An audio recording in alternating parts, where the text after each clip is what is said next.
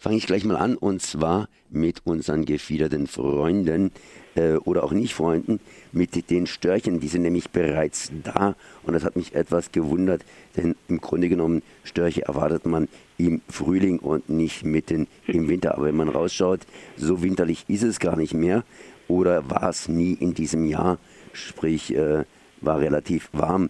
Und ich habe am Apparat Ute Reinhardt, Storchenbeauftragte von Baden-Württemberg. Erstmal herzlich gegrüßt. Ja, guten Tag, Herr Konrad. Grüße Sie auch.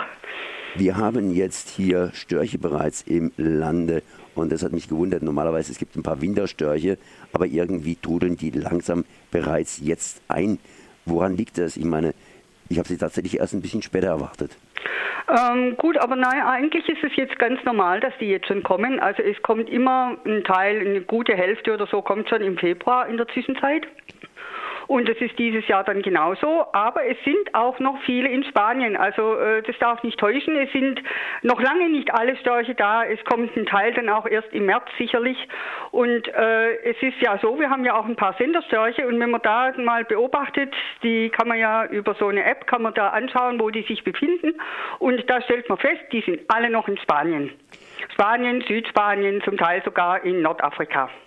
Ja, ich dachte, was heißt zum Teil sogar im Nordafrika? Ich dachte, die ziehen normalerweise nach Afrika und machen dort ihre Sommerfrische. Das heißt, da ist es ja dann praktisch genau umgekehrt.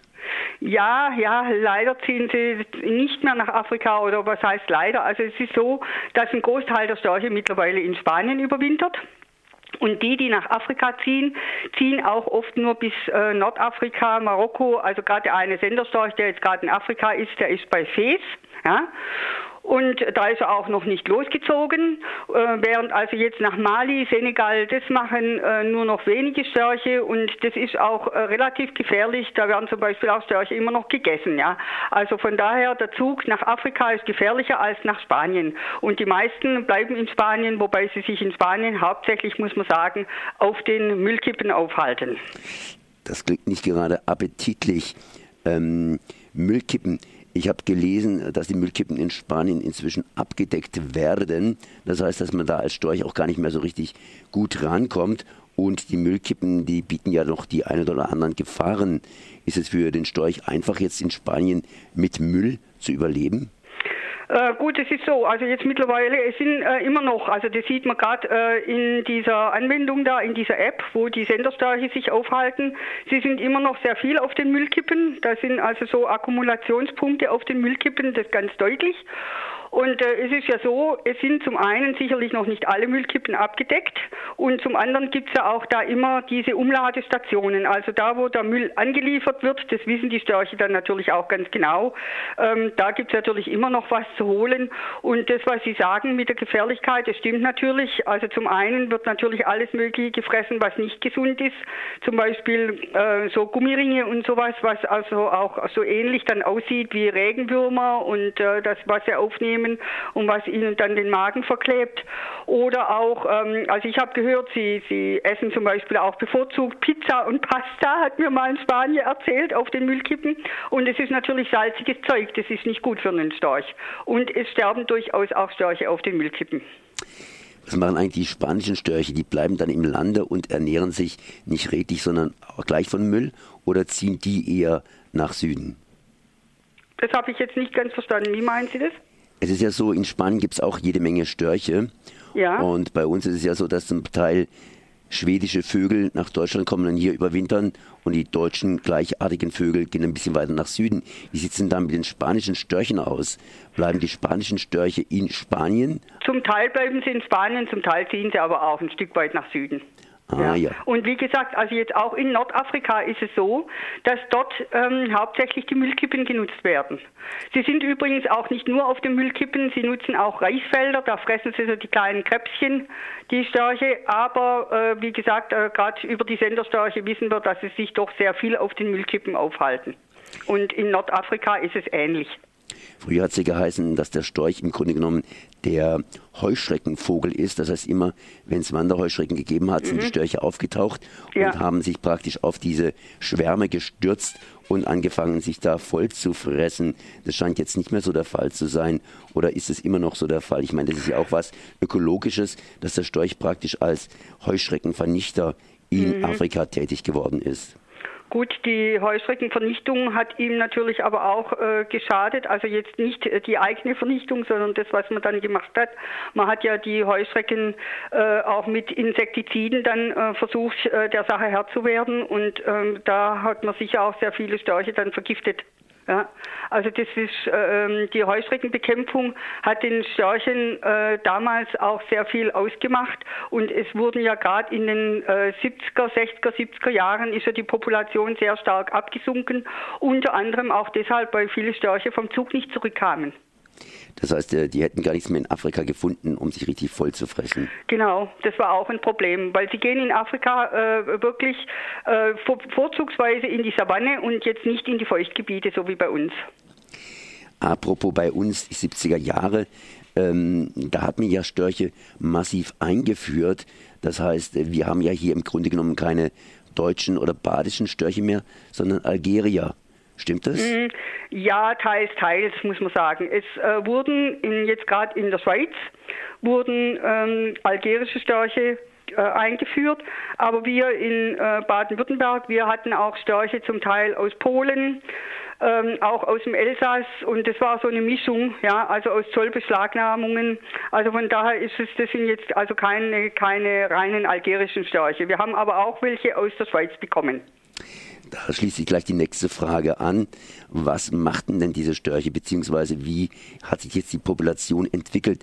Polnische Störche ziehen ja eher über den Bosporus und äh, badische und Schweizer Störche eher über Gibraltar nach Afrika und die algerischen Störche, die dürften überhaupt nicht ziehen oder bleiben praktisch gleich in Afrika hängen. Wie hat sich denn das irgendwie eingespielt? Gut, der Zug der Störche, der ist jetzt nicht unbedingt jetzt äh, nur von der Abstammung abhängig, sondern äh, Störche richten sich auch sehr nach ihren Artgenossen. Da gibt es so eine soziale Komponente, die sehr stark zum Tragen kommt. Wenn zum Beispiel ein Oststorch in einem Trupp sich befindet, der nach Westen zieht, dann zieht er mit denen auch nach Westen. Das ist auch, ähm, äh, es gibt ja bei uns, Sie wissen ja, überwinternde Störche und die Jungstörche, wenn die zum ersten Mal ziehen, die ziehen vor den Altstörchen weg, dann haben die auch so eine soziale Komponente drin, äh, es ziehen dann alle los und die ziehen dann auf jeden Fall mit. Also da von den Jungstörchen überwintert keiner hier, weil, das, äh, weil die einfach mitgezogen werden sozusagen. Und bei uns ist es mittlerweile so, dass wir in Baden-Württemberg hatten wir zwar früher auch Oststörche, weil die Zugscheide, die ging so durch Oberschwaben, ging die durch. Äh, mittlerweile haben wir aber nur noch Weststörche, weil die Westpopulation ist sehr stark angestiegen und es gibt so einen Ausbreitungsdruck. Und ähm, die Zugseite hat sich dadurch ein bisschen nach Osten verschoben, ja, sodass wir also jetzt hier nur noch Weststörche eigentlich haben. Sie haben gerade eben vorhin gesagt, wenn die zum ersten Mal ziehen, dann äh, ziehen die also gemeinsam los. Aber wenn ich zum ersten Mal ziehe, dann habe ich eigentlich keine, keine Information. Das heißt, ich bin Frischling und dann weiß ich ja gar nicht, wo ich lang fliegen muss. Hm, ja, zum einen ist es also genetisch schon verankert, ja, der Zug. Und zum anderen, äh, wie gesagt, sie ziehen mit anderen mit. Und äh, es ist auch, es sind normalerweise immer ein paar Altstörche dabei. Ah ja, das ja. heißt, die vorausfliegen beziehungsweise ja, klappern, die auch von weiter nördlich kommen, ja. Klappern, wo es lang geht. Ja. Gut.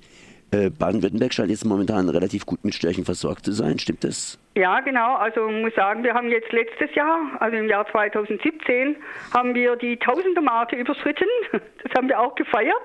Wir haben jetzt also ähm, über 1000 Brutpaare gehabt im Jahr 2017 und äh, das ist erstaunlich, wenn man sich überlegt, dass im Jahr 1974 nur noch äh, 15 15 Paare waren es, ja, waren noch in Baden-Württemberg übrig. Und äh, das ist doch jetzt wirklich eine positive Entwicklung. Man muss allerdings sagen, wir werden diese Population mit ziemlicher Sicherheit nicht halten können, weil ähm, der Bruterfolg ist nicht sehr gut bei uns. Man weiß ja, äh, das Biogas, äh, die Biogasproduktion hat sehr stark zugenommen. Maisanbau, Rapsanbau, das ist alles nichts für Störche. Sehr viel Grünland ist umgebrochen worden und äh, oder Grünland wird viel zu oft gemäht, viel zu stark gedüngt und es ist alles kontraproduktiv. Und von daher am Bruterfolg liegt es nämlich nicht, dass wir jetzt so eine gute Population haben, sondern es liegt tatsächlich daran, dass der Zuggrad weniger gefährlich ist, dass sie eben, äh, wie gesagt, in Spanien überwintern und auch einige Störche bei uns hier bleiben in, äh, über den Winter und diesen Gefahren nicht mehr ausgesetzt sind. Das kann aber natürlich sich sehr schnell ändern, gerade auch wenn wir, wir wissen ja jetzt die Müllkippen, die jetzt abgedeckt werden. Man weiß nicht so richtig, was die Störche dann machen werden, ob sie sich wieder nach Afrika wenden. Der Zug kann wieder gefährlicher werden und von daher müssen wir schauen, dass wir den Bruterfolg unbedingt hier verbessern. Was heißt es denn, Bruterfolg hier verbessern? Wieder zufüttern oder? Nein, oder? nein, nein, das ist der absolut falsche Weg, sondern äh, wir müssen auf jeden Fall schauen, dass die Störche äh, gute Nahrungsgebiete haben. Der Storch, äh, der Storch ist ja bei uns auch sozusagen ein Anzeiger für eine äh, intakte Landschaft und für eine intakte Natur und von daher, das soll er auch bleiben. Wir sollten aus dem Storch kein äh, Haustier machen, ja, also nicht zufüttern, sondern wir müssen schauen, dass wir die Nahrungsgebiete wieder herrichten, dass wir nicht zu intensiv die Landschaft nutzen, sondern da auch dem Storch ein bisschen was lassen. Okay, das heißt, ich danke mal für diese Informationen an Ute Reinhardt, Storchenbeauftragte in Baden-Württemberg. Haben Sie noch kurz was zu sagen? Ähm, ja, also ich würde mir wünschen, dass wir äh, unsere Störche weiterhin äh, positiv betrachten. Ja, der Storch bringt ja auch die Kinder, weil dort, wo es jetzt sehr viele Störche gibt, gibt es manchmal auch so ein bisschen Unmut, äh, weil Störche ziehen halt Störche an und es gibt so ein paar Kolonien, das wollte ich eigentlich auch noch dazu sagen. Äh, manche Kolonien sind nicht so ganz natürlich entstanden, sondern aus ehemaliger Zufütterung. Äh, und, ja, und äh, äh, deswegen ist es ein bisschen ein falsches Bild, was wir gerade haben, dass wir so viele Störche haben. Also ähm, wir müssen aufpassen, dass wir die Storchenpopulation erhalten. Dann danke ich mal Ute Reinhardt für die Informationen für das Gespräch. Merci.